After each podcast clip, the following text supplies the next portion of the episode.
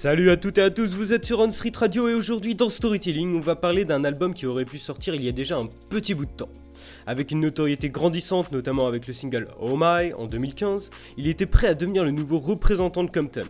Finalement, c'est en ce début d'année 2019 que Boogie revient avec son premier album Everything for Sale. Bon, il n'est pas forcément très connu du grand public, du coup je vais me repencher un peu sur sa carrière et ses débuts avant de rentrer dans l'album. De son vrai nom Anthony Dixon, originaire de la Californie, il commence sa carrière mainstream en 2014 avec la sortie d'une première mixtape qu'il fera connaître dans la sphère underground grâce à un mixage aux petits oignons et une faculté à faire du storytelling sur la vie au sein du ghetto, donc à Compton. S'en est suivi du coup deux autres projets sur les deux années qui suivent, et jamais il va s'éloigner de son postulat de base, il va rester concentré sur sa musique laid back sans prendre vraiment en compte la tendance même si ça lui a pas évité de faire quelques bangers mais super bien fait comme Oh My que je vous parlais, et qu'il le révélera du coup à une plus large audience. Et durant cette période sans projet, il va décrocher ce fameux deal avec Shady Records, le label d'Eminem. Un partenariat assez étonnant qui avait de quoi faire peur, du moins pour ma part. J'avais peur qu'Eminem dénature un peu la musique de Boogie pour le faire entrer dans ses codes qui, depuis ces derniers temps, laissent un peu à désirer, faut le dire. Et au final, bah pas du tout. Le rappeur a droit à une liberté conséquente. Du coup, je vais pas continuer à m'attarder trop sur son passé en vue des propos personnels qui va tenir au fil de l'album et qu'on va découvrir ensemble. Personnellement, j'attendais beaucoup de Boogie, ça fait un petit moment que je suis, et en vue des extraits qu'il nous a balancés en fin 2018, ça laissait apparaître un concept travaillé. Et ça ne serait-ce avec les clips comme Self-Destruction, nous montrant un univers fantastique, presque absurde, euh, comme lorsqu'il y a de la neige qui tombe dans son salon pendant qu'il rappe, et qu'on voit un chien au reflet rougeâtre regarder la télé, ou par exemple à la fin, quand il ride avec Xiaomi en vélo et qu'ils finissent par s'envoler à la manière d'E.T. J'étais assez intrigué par ce contre-pied qu'il avait pris par rapport à ses anciens clips qui retranscrivaient plus la réalité de Compton. Il va même exploiter le visuel jusqu'à en faire un court métrage fourni de petits détails fantasmagoriques, le tout dans un cadre très rue. Enfin bref, ce que je veux dire, c'est qu'après avoir regardé tout ça, on n'a qu'une seule envie, se plonger dans l'album. Là, on va voir du coup qu'on assiste pratiquement à un concept album. Et ça, on le ressent dès le premier titre, Tired Reflection, où on entend des bruits de fond qui crépitent et où Boogie place quelques lignes très spontanées qui donnent l'impression d'avoir été enregistrées dans son garage. Et très vite, on va comprendre l'enjeu du disque, s'affronter soi-même. Il expose d'un point de vue extérieur les reproches qu'on pourrait lui faire, comme toujours parler de son ex et son entourage. Et comme il le répète maintes fois, il est fatigué. Il recherche directement la perfection pour ne plus avoir à subir les inconvénients de la vie.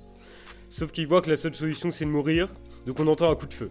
Faut savoir qu'en fait le rapport à la mort est très présent dans ce projet, ne serait-ce que par la pochette avec une photo prise aux portes de l'église, un cercueil blanc qui en sort, Boogie tenant à côté vêtu de rouge, couleur d'ailleurs montrant son appartenance au gang des Bloods. Mais ici faut pas y voir une mort au sens propre, mais plutôt une mort de son ancienne vie qui était rythmée entre les blunts, la dépression et les erreurs incessantes qu'il faisait subir à son entourage. Faut comprendre que l'œuvre lui sert à confesser ses péchés et ceux des autres. Maintenant que l'idée globale est fixée, continuons notre investigation. Déjà, son ex-femme et mère de ses enfants est représentée sous forme d'interlude parlé, où elle lui crie dessus la plupart du temps, ou encore par des discours interprétés par Boogie, et ça sur plusieurs morceaux. Du coup, je pense qu'il est bon alors de parler du morceau qui suit, Silent Ride. Si le premier couplet est là pour nous expliquer les doutes qu'il tourmente, le second est sur l'histoire qui lui est arrivée deux jours avant d'écrire ce son. Et je vais vous expliquer rapidement du coup. Boogie était avec sa meuf à une soirée de son manager. Évidemment, il en a profité pour boire vu que sa meuf le ramenait en voiture. Lorsqu'il monte dans la voiture, il lui donne son téléphone pour qu'elle puisse visualiser le trajet du retour. Il s'endort et en se réveillant, il avait capté qu'elle avait fouillé dans ses messages. Et le gars était pas vraiment tout blanc. Tout ça a mené donc à une balade silencieuse, d'où le titre du son. Du coup, on peut constater que leur relation est un peu tumultueuse. Par exemple, sur l'interlude imprononçable Lawson, le son reprend la situation avec Anthony qui exprime ses regrets face à ses actes en essayant de comprendre son comportement, se trouvant des excuses comme la pression d'être sur les médias, désolé de lui-même finalement. Et tout du long, on trouvera des références à cette relation et ses mauvaises attitudes. Et du coup, l'histoire avance dans Who's Fault, où Boogie interprète sa meuf en rappant les reproches qu'elle lui a fait. Son attache trop importante pour sa ville, son comportement enfantin, bref, elle le remet à sa place et extirpe vraiment les pensées enfouies en lui qu'il ne veut pas s'avouer. Et même lorsqu'il retranscrit une scène dans le deuxième couplet où il vient récupérer son fils en essayant d'envoyer des contre-arguments à cette femme, il va vite se faire embarrer. Et ça par une phrase assez importante, je pense, ne recherche pas le changement, deviens-le. Assez puissant.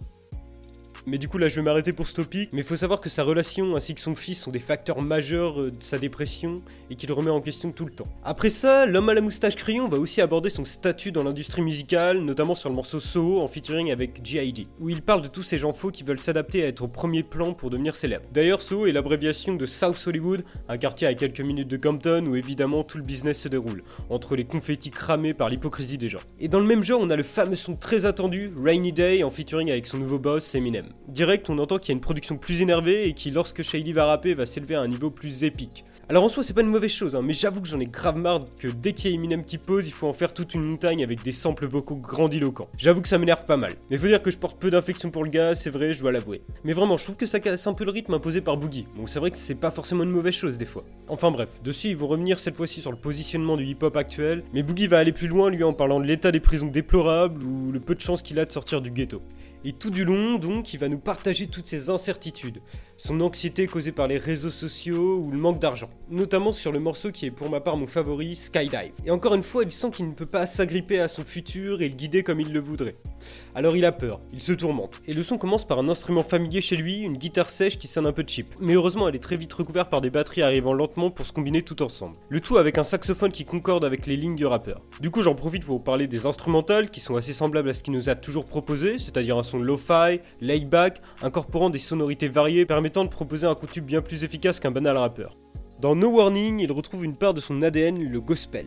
Faut savoir qu'avant d'être Boogie, il a fait partie d'une chorale durant un long moment pour se diriger pendant une courte période vers le rap christianisme. D'ailleurs, le chant n'a jamais été aussi présent que sur ce projet.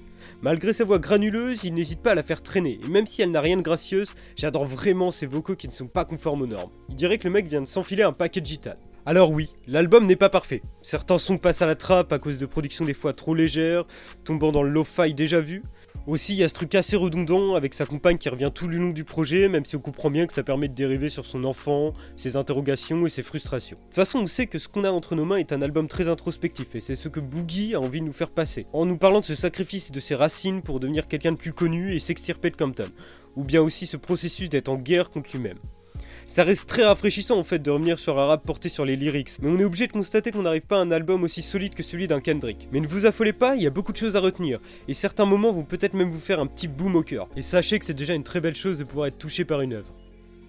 Et du coup on se retrouve très bientôt pour un nouveau storytelling, bye à tous